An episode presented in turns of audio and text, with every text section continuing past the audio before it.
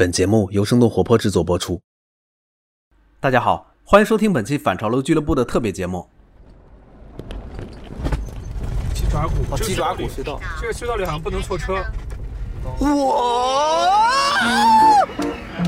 太爽了！你刚刚听到的不淡定的大呼小叫，其实是我和我的同伴在五一前后疫情期间的一次西藏自驾游。我们是从昆明出发，一路沿着滇藏新公路，最终抵达了拉萨在。拉萨百货大楼的侧面，然后正面那这条路的越野核心路段是丙察察路，这条曾号称中国最后的进藏越野线路，虽然被多次修缮，但依然拥有着漫长的乌呼兰土路和随时会塌方的陡坡大流沙。这才是大流沙，老哥。那加上缺氧和高反，以及疫情期间，其实还是挺危险的高。反加上晕车，现在已经有点有点恶心了。那相应的危险会带来相应的美景，数不胜数的美景。风的声音，你会翻越五千米的雪山，穿过茂密的原始森林，淌过土地丰饶的河谷，进入人烟稀少的村落。植被和地貌在你的身边瞬息万变，正所谓身体在地狱，眼睛在天堂。对了，我是本期的主播迪卡普里辛，我的同行朋友是我的高中同学 Eric。那本期节目，我们将尽量用一路的现场录音来还原这次滇藏之旅中经历的风景、发生过的事情。希望你们能够忍受我们两个老男人一路上的大呼小叫，并陪伴你度过这个魔幻之年的端午小长假。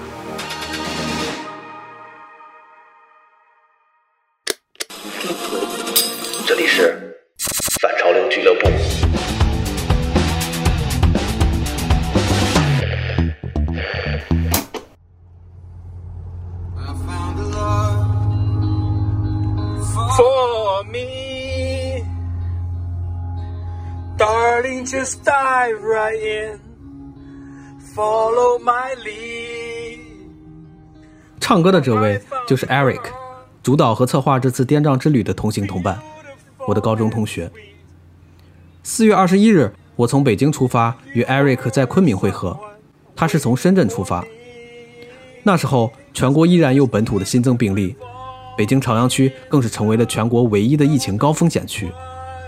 老实说，选择这个日子出发，我们都有点担忧，不知道一路会碰见什么情况。而且回京后还要隔离。预定住宿时，藏区的老板提醒我们要做好新冠的检测报告，因为进藏的关卡会进行严格的查岗。于是，我们又分别做了核酸检测报告，带上了一大包口罩，匆忙出发。不久后的八天，北京将突发公共卫生事件应急响应从一级调整至了二级。这也意味着我回京后不会再被隔离十四天，可算是一个好消息。每个人心中都有一个西藏的梦，我觉得。嗯，对于那种雪山、高原、野生动物，包括这种信仰，总之就觉得西藏就是一个纯净的心灵的净土。就是如果你在社会上、工作中非常的繁忙、非常累，你就想找一个空间能够摆脱掉这一切，我觉得西藏就是一个净土。计划这个旅行，其实我已经至少有五年时间了。了解丙察察，我是从嗯越野一族那个论坛上看到的，大家都说哇，这简直就是越野圈的铂金线路。就如果你别人说走川藏线可以吹一个月，走丙察察可以吹一辈子，但是一直呢也没有机会，同时呢也没有这个合适的车。一八年的时候，他们说丙察察线重新修了，然后就基本上所有的车都可以走。那之前是什么呀？自驾进入西藏有几条经典的线路：从四川出发的川藏线，从云南出发的滇藏线，从新疆出发的新藏线，从青海出发的青藏线，还有一条从尼泊尔出发的国际公路。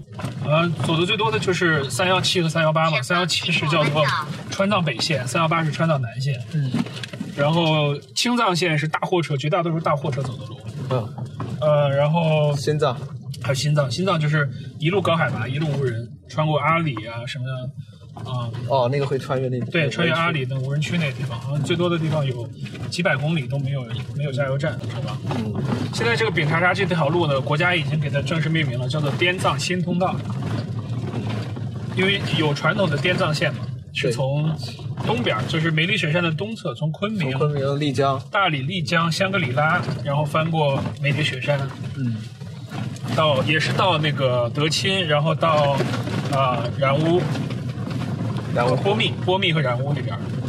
但我们这个就是它要滇藏新通道，其实路已经非常好了。这种路说实话，只要你开得慢是没有危险的。你听到这些谈话的时候，其实我们已经到了丙察察的丙中洛境内。在此之前，我们用了两天时间从昆明经过大理，抵达了怒江的傈僳族自治州的贡山。之后，沿着怒江一路向北前行。那其实这是一条路况非常好的国道，精髓在于你两边交替出现的怒江风景。你能看到被茂密植被筑满的高山和深谷下奔流不息的江水，并且在从卤水到贡山的路上会遇见世界第三大峡谷——怒江大峡谷。但这条路似乎也不是完美的，由于修筑在山峦之间，塌方和落石时不时会出现。我们就在贡山的路上，因为落石和塌方，等待了两个多小时。做那个挡护体，下面一直在滑，上面四五个人吧。那贡山的下一站就是丙中洛了。之前平坦的公路将从丙中洛变为二百七十公里的简易道路。这二百七十公里的长度连接了丙中洛、查瓦龙和察语这三个乡镇，大家用他们的开头将之称为丙察察线路。其中，仅查瓦龙到察语的一百九十公里的察察线，就需要翻过三个四千五百米到四千九百米的垭口。你还会需要穿越原始森林、高山草场和乱石区。它于零九年才贯通，典型的无维护乡村土石路。但这毕竟是能正常通路了。那之前是什么什么样的？之前听说是一路都是沿着怒江边上的一个挂壁路，就是一个很很窄的，只能容一条车过的路。嗯，经常会有塌方、雪崩这样，然后一堵车可能就要堵好几天。呃，也有也挺危险的，听说。但是现在好像据说，只要你小心点开，这个任何车辆都可以过。嗯，他们之前有人开着那个 QQ，都成功走了警察两驱低底盘，两驱低底盘小轮胎也没什么问题。那这样的路况，对于几十年前跑这趟线的人来说，简直想都不敢想。我原来在部队上就是跑那条线的，跑川藏线。哦，那个时候这是我们去拉萨返程路上遇见的司机，四川人。他以前曾经当过兵，并和我们滔滔不绝地讲了很多关于西藏的趣事。哦，那个时候路什么样？那个路，两个车会的地方都很少。哦，有时候我们有个车队在中间堵上了，倒车就要倒一两公里才走，走得着的。我天，那个错车的地方。有遇到过这种危险吗？什么掉下去啊？有有有有，那个故事多的。哦，但其实早些年，如果想进藏，花费几个月的时间都有可能。我等了等了半年时间嘛，在波米那嗯那个大塔饭的时候，就是八八六年。哦，等了半年啊。真的假的？等了半年嘛，那个道班，道班首先还要给我们军旅瑜伽嘛，搞点吃的。哦，看到前面我们吃的太多了，不搞了，害怕他也没有吃的了。也都吃前后谈了三十多公里嘛，哦，我们有个车队刚好就躺在了中间，三十多公里，我天！那批山基本上就全部逃下来了，那个哦，给公路埋在下面。然后我们就去先先是吃那个他们当地藏族那些狗特别多嘛，狗他们不吃哦哦嘛，他就在那个有人住的地方来找点吃的，那些潲水啊。哦，野狗。野狗啊，就先先给野狗打了吃，吃了狗狗也早吃完了，就现在还得捡蘑菇，狗看到人就跑，到捡吓蘑菇，前后都堵住了是吧？前后都走不出去了。那个那就差点那这种情况下没啥吃的，可能要饿死啊！长这时候吃树皮嘛，哦，吃树那也跟那种哎呦我天啊！那你们这出车不带干粮？带干粮，你不知道他短大年，你看着它它怎么？有时候那里副食就好，哦对，那然后有吃的就好，嗯有大米啊，还是我们拉上来，嗯然后还有时候买跟他们拉罐头啊。哦，那还可以。猪头肉啊，那时候那种杂肉肉的，那那那个就不怕，它堵两年都可以。如果在如今的社会，被堵上两年，真的会被逼疯。可能就是因为这条路太难了。听说云南和西藏已经将金山岭至察隅县的六百五十九公里公路纳入了改建规划。不久的将来，可能这条越野公路也会变成柏油路。但在改建之前，就是这条集险其美于一身的丙察察路线，组成了滇藏新通道的越野路线核心。现在去是吧？拿什么？啊，驾驶证、行驶证、身份证。驾驶证、驾驶证、行驶证、身份证。嗯，好好，健康码有吗？健康码有。有有。丙中洛通往茶瓦龙的路上，我们遇见了去西藏的第一个关卡。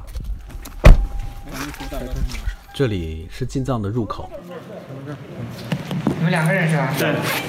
你们的核酸检测证明有吗？有有，走之前专门做的。嗯。你的拿了吗？好。之后你能看见两边的藏式建筑越来越多，但路依然是无尽的无护栏土路。车子开始剧烈的颠簸起来。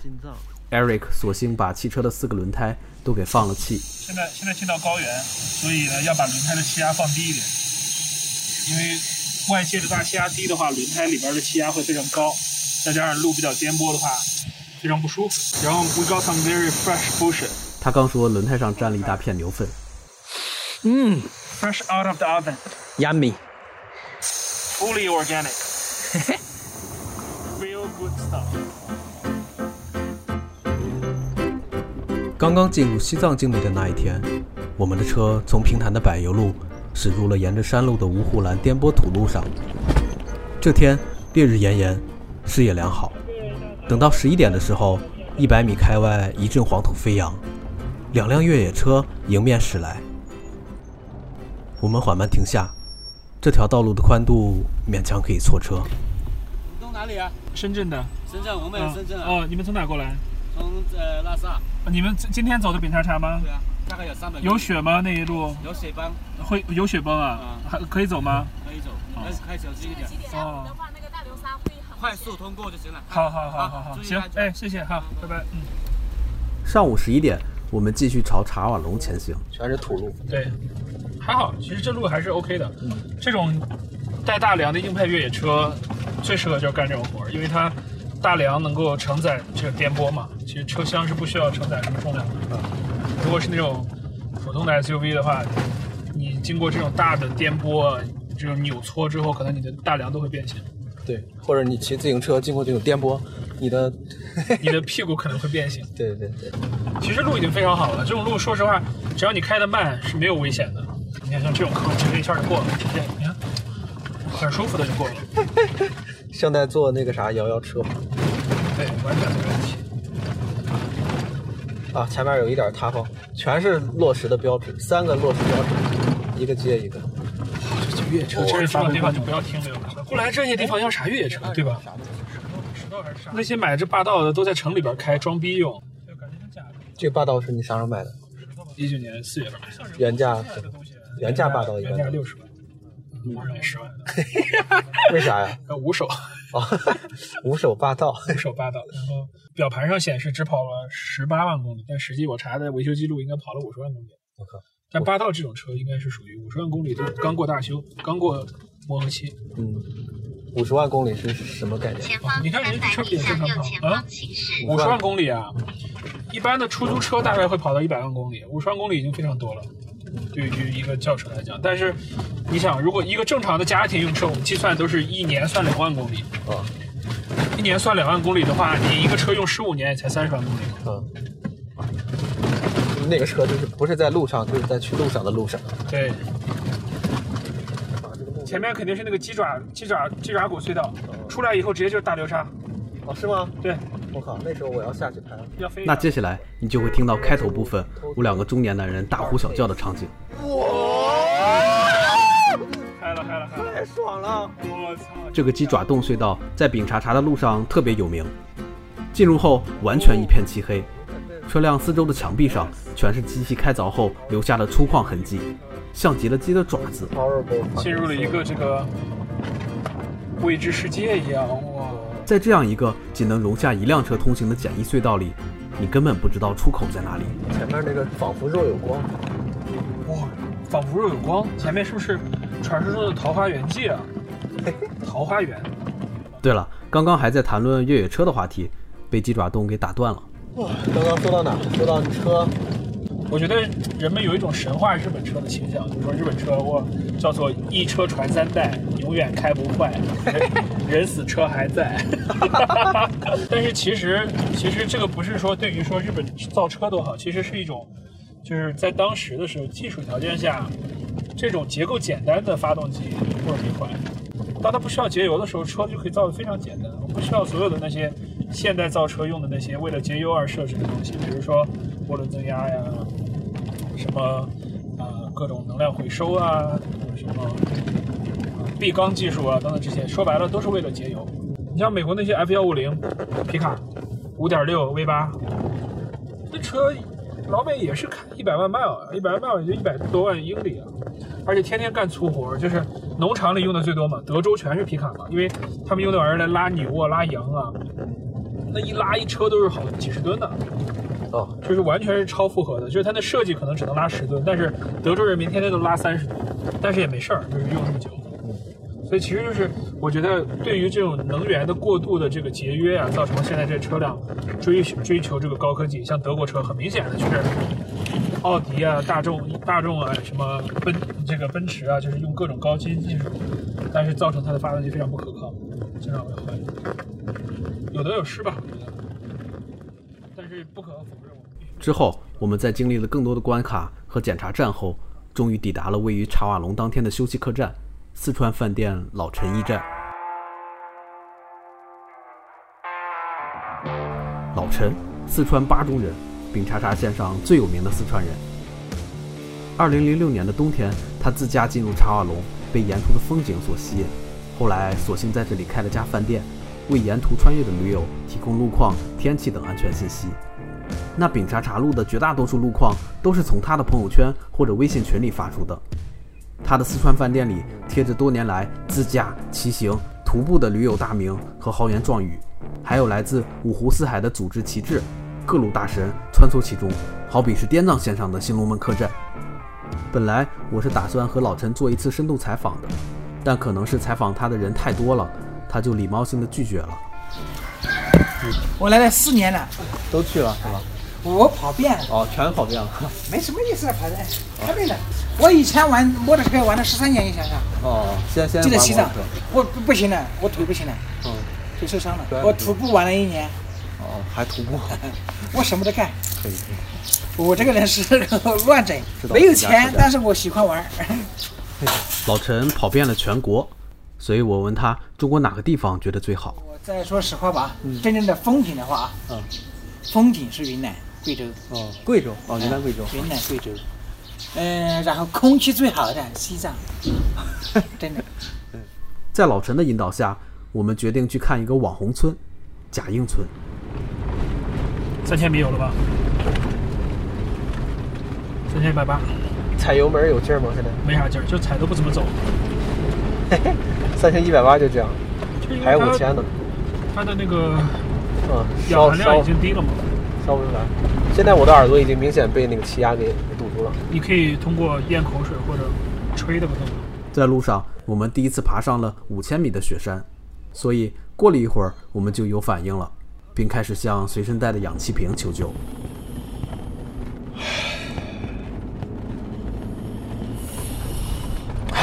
虽然我没有高原反应，但是我觉得应该尊重一下高原，所以我表示还是吸了几口氧气。我们带的这个氧气瓶，据说可以吸一千口，一一秒是进光车。在爬到最高点时，远远望去，整个梅里雪山一览无遗。那可能是我们这辈子第一次被如此多的雪山环绕，所以在这里我们停留了很久。这个是呃，这两个是最高峰，那个就是梅，这个就是梅里雪山的最高峰。哪个？这个，就是那个卡瓦伯格。这个这个这个这一片好像都是卡瓦伯格江。中途，我们遇见了从贾英村返回的第一批行人。村里可以拍日落的。对，还是要进村。好的，在因为。昨天有一帮露营的，他们是昨天在那露营，好的，好的。赶快，赶快去吧。他只万一没住的要返回的，好的，好的。好拜拜啊。拜拜，有留他们。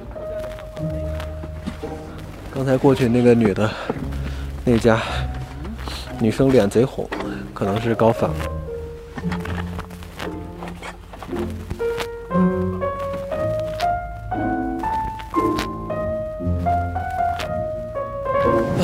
现在在贾应村，然后这是一个世外桃源，这基本上贾应村，当地人叫贾兴村，在西藏的林芝地区查尔龙乡梅里雪山的背面，卡尔伯格峰的西北壁冰川脚下。这是一个只有四户人家的村子，绝美而遗世独立的隐秘之地。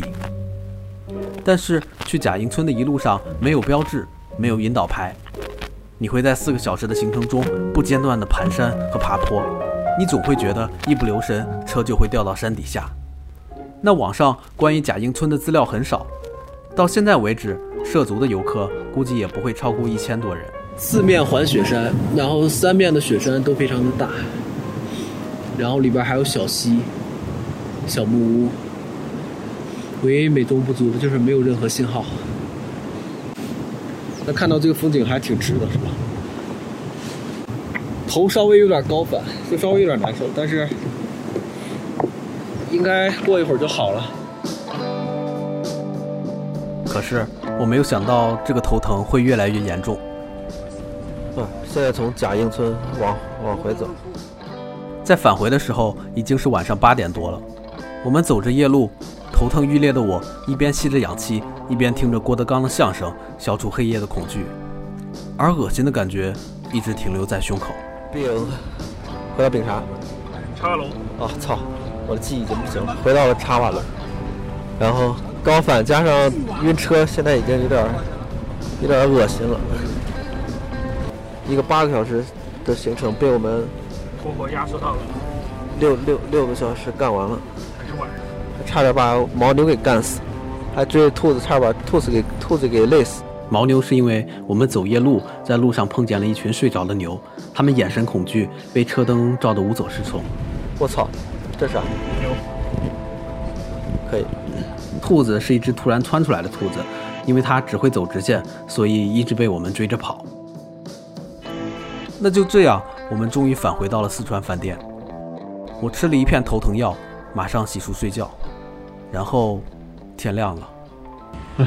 早上七点半刚才起来，然后今天会翻越几个五千米的垭口，走完丙察察路线，然后到察隅，最后到染乌湖。所以起的比较早，东西也收好，就不吃早饭，在路上随便吃一点。OK，那如刚才所说，今天的行程就是不断的翻越雪山。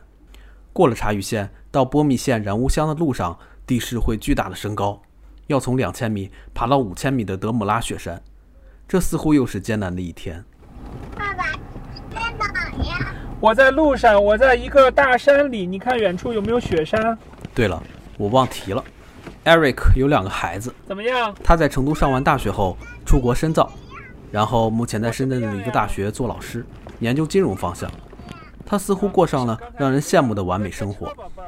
那这次行程虽然他策划了很久，但是也得感谢他媳妇儿，允许他暂时放下孩子出远门来折腾。呃，我刚才给你们看过雪山了，对吧？旁边是李欣叔叔。对。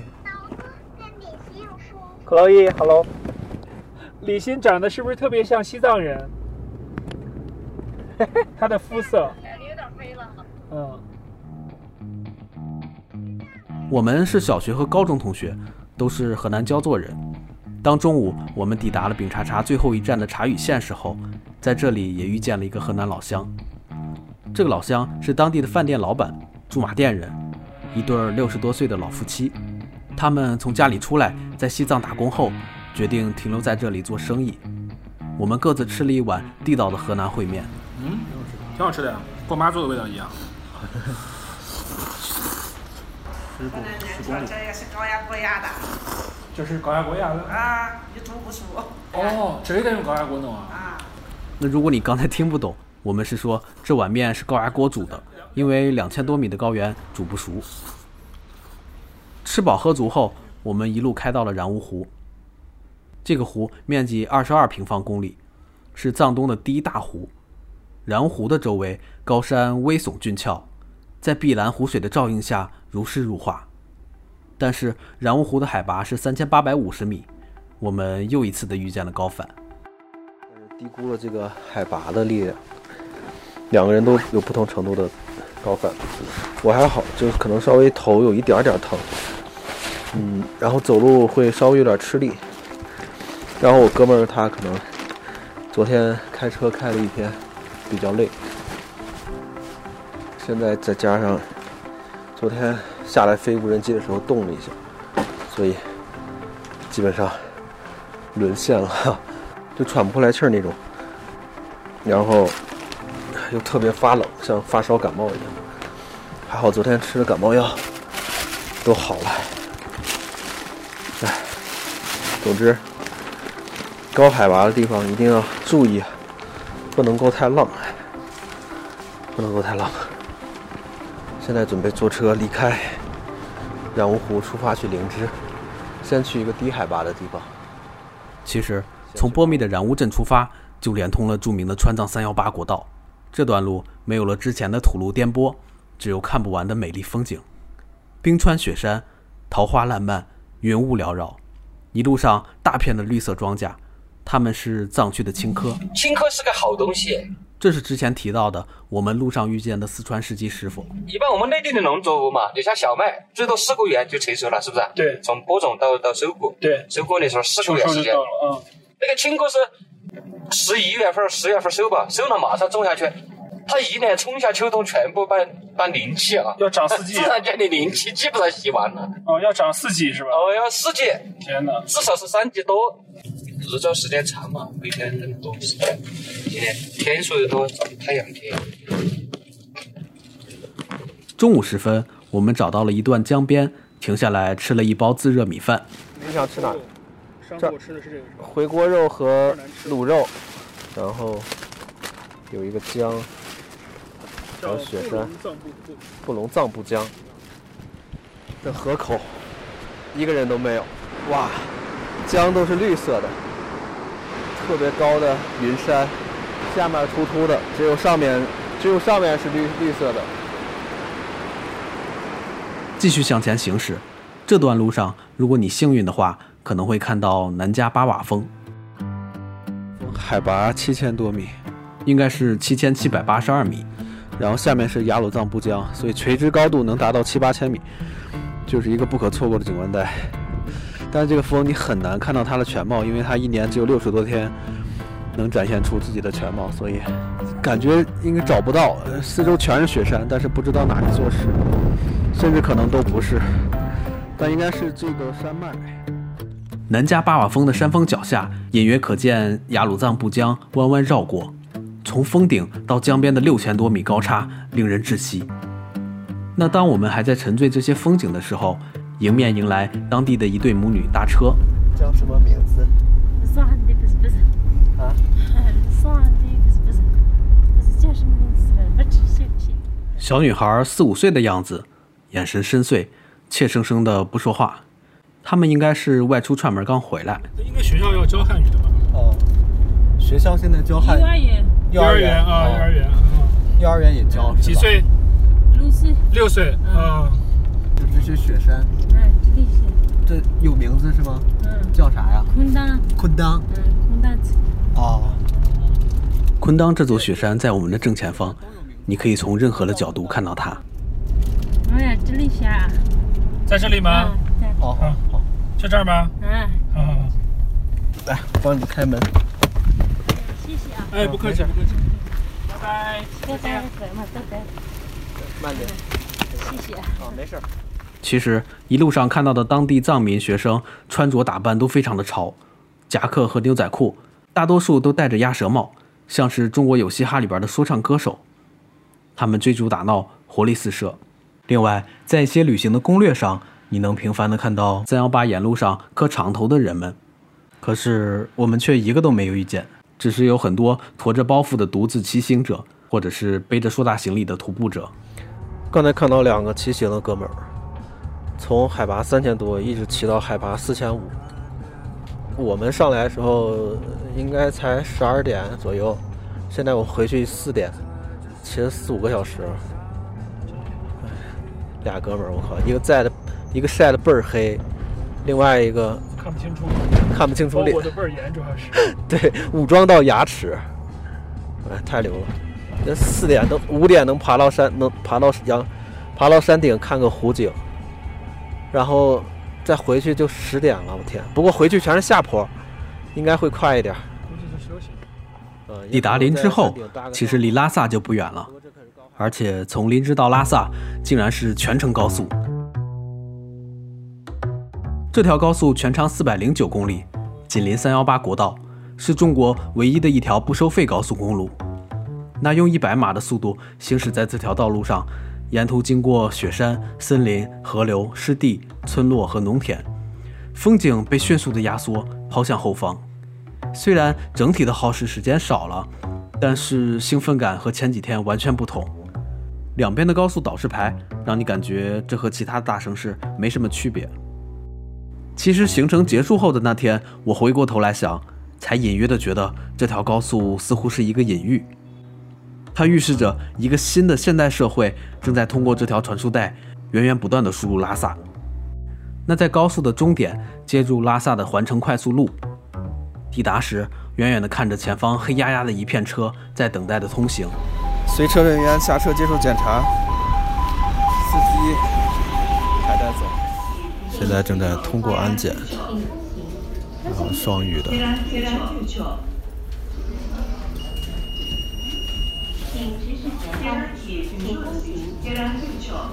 啊，通过去了，还是挺严的。扫一堆码，然后填报一堆信息，最后还要像安检一样再过一下。这这里拉萨，比如藏族占多少？一半一半的，一半一半啊。这还是之前提到送我们去机场的司机。反正整个西藏才三百二十多万人嘛。哦哦这里拉萨是有一百三十三十四万，但是是一四年的，哦，一四之内，一四年的制度。一共才三百多万人，那就相当于一个内陆小城，一平平方公里一点一个几一个一点？一个多人，哦一点一，呃多一点点，哦，多一只手那个样子，一个多。藏族还是很神奇的，很神秘的，就大家了解的很少。其实是，那那实际上他们是一种他们佛教信仰特别虔诚哈。虔诚，然后实际上按按那个他们那种民族很优秀，啊他会跟你说好了，像这种啊，哦手高一点，他从这里过去，啊这些都很很绅士的那种，很有礼貌的哦很有礼貌的嘛。哦，还给他打了个招呼，那你先忙，我先走了。好的，好的。哦这些都是哦非非常之高高贵的那种，对对对优雅。哎，很优雅。差不多下午的时候，我们到达了布达拉宫的旁边。依旧，这座世界上海拔最高的宫殿，让我们两个没见过世面的人喊出了声。哇，哇，布达拉宫，伟大的布达拉。我呀，终于有拉萨的感觉。但遗憾的是，因为疫情的原因，布达拉宫没有对外开放，所以我们只能进入了对面布达拉宫的广场。进入广场，人员禁止携带下列物品：毒品、淫秽等违禁品，航拍器、大型宠物犬。你妈！长得这么淫秽，航拍器、大型宠物犬、滑板、足球，足球也不能带我不。能进了，我不能携带你，因为 足球、溜冰鞋、自行车。这座广场的布局很像天安门广场，正面对面是布达拉宫，北面是国旗，南面竖立着西藏和平解放纪念碑。游客们大多席地而坐，在广场的中间很长时间的拍摄小视频。嗯，广场上很多人都在拍抖音，有的人把水倒到地面拍倒影，抖音最初的样子。然后大家基本上都在广场上坐，支一个稳定器，一坐一下午，等着太阳下山，拍出夕阳的布达拉宫。而且还有很多孩子源源不断的过来兜售手链。这无数的未成年儿童向我们兜售所谓自己编织的一些手链。价钱从十块到一百块不等，都是同样的东西。对，但是有个小哥哥非常诚心的跟我讲：“哦，大哥买两串吧，这是我自己手工编的，一百块给你好不好而且这种情况在拉萨经常出现，你走着走着就有人向你来兜售商品。不用了，不用了，够了，够了，好了。我给你十块钱拿给你，太好了，真不要了，你看都都已经说不要了。一个十块钱拿给你，非常美了。甚至刚刚在旁边的茶馆喝茶的时候，也会有小朋友向我们过来要钱。穿着小红裤子、小运动鞋，然后小辫子，脸上特别的脏，然后问我们叫爷爷，给了他一块钱。我给了你了，我已经给过你了。刚刚他又返场过来重新要钱了。那说实在的，这些你在全国其他景区也能看到的行为，让我们瞬间对拉萨的神秘感大大的减弱。商业似乎入侵了这座城市的每个角落。西藏好多这种，哎呀，感觉是好几年前的店，乙醇，还有这种清仓大处理，三六零，店门口都放着大的喇叭，动次打次，动次打次，吸引你过去。西藏的主街竟然是这样。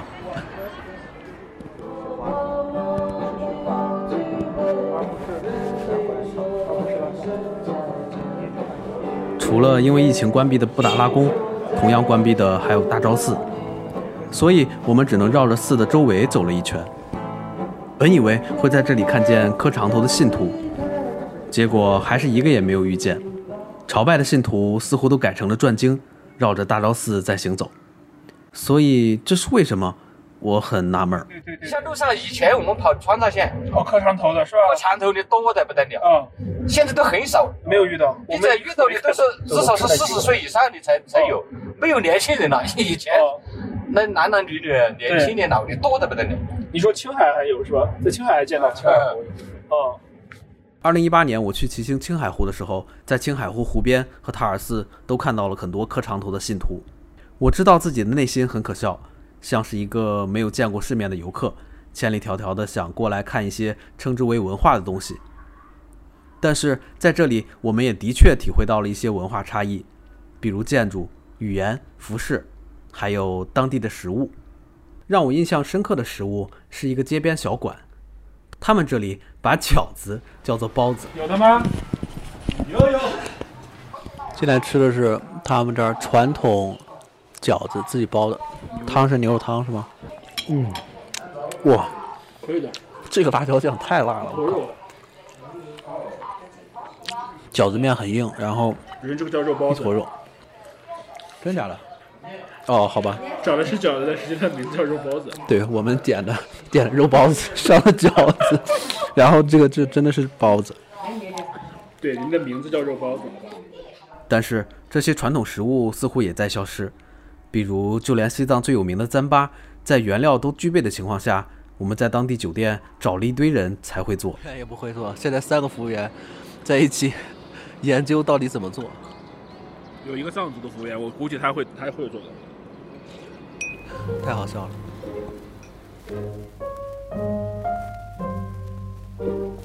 到这里为止，我们的西藏之旅基本就快结束了。回看这几天，拉萨反而是这段行程中最逊色的一段，它给我们带来的惊喜要远远小于前几天沿途所带来的。那可能这就是在路上的意义吧。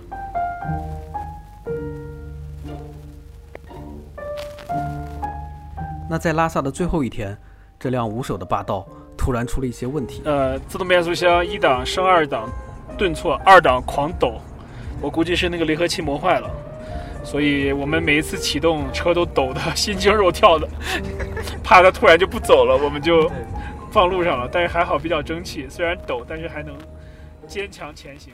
后来回到了家中，Eric 发语音给我说：“我今天去郑州取车了，车取回焦作了。”然后送到修理厂去了，修理厂那个师傅说有一半的气缸不工作，相当于有六个气缸中间有三个没有在工作，靠着一半的气缸把咱开到了拉萨，太牛逼了。这么一想，其实还挺后怕的，幸亏车没有坏在半路上。那之后，我们看了四川饭店老板的老陈发布的其他行程，发现丙察察路塌方和下雪事故不断。我们似乎已经非常幸运了。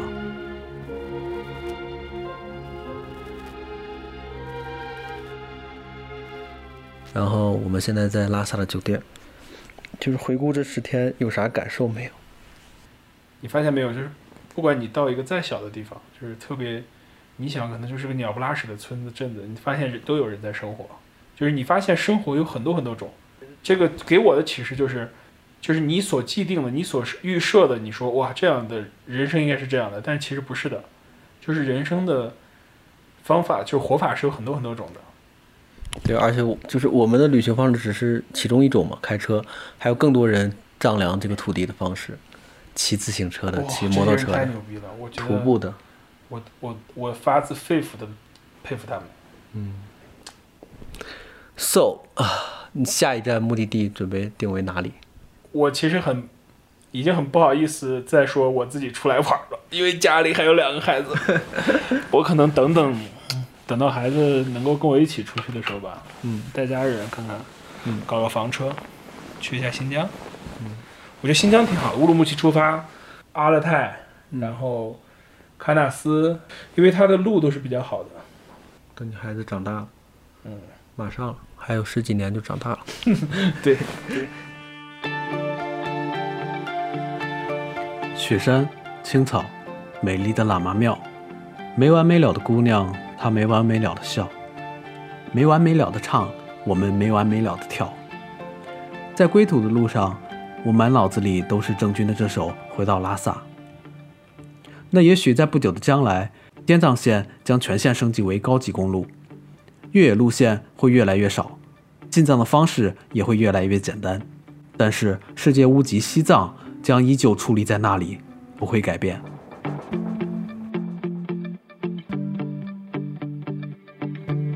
那最后，感谢 Eric 组织和规划了这次旅途，并替我一路问了大量的问题，也感谢生动活泼的徐涛给了我这次临时的长假，以及其他小伙伴对我日常的包容。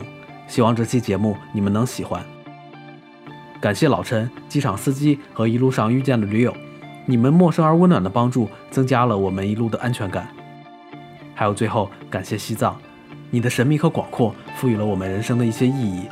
即使这次短暂的旅途没办法彻底洗涤我的心灵，但是我会记得这次进藏之行，记得这一路上的美丽、残酷、兴奋和失落，它们将是我珍贵的回忆。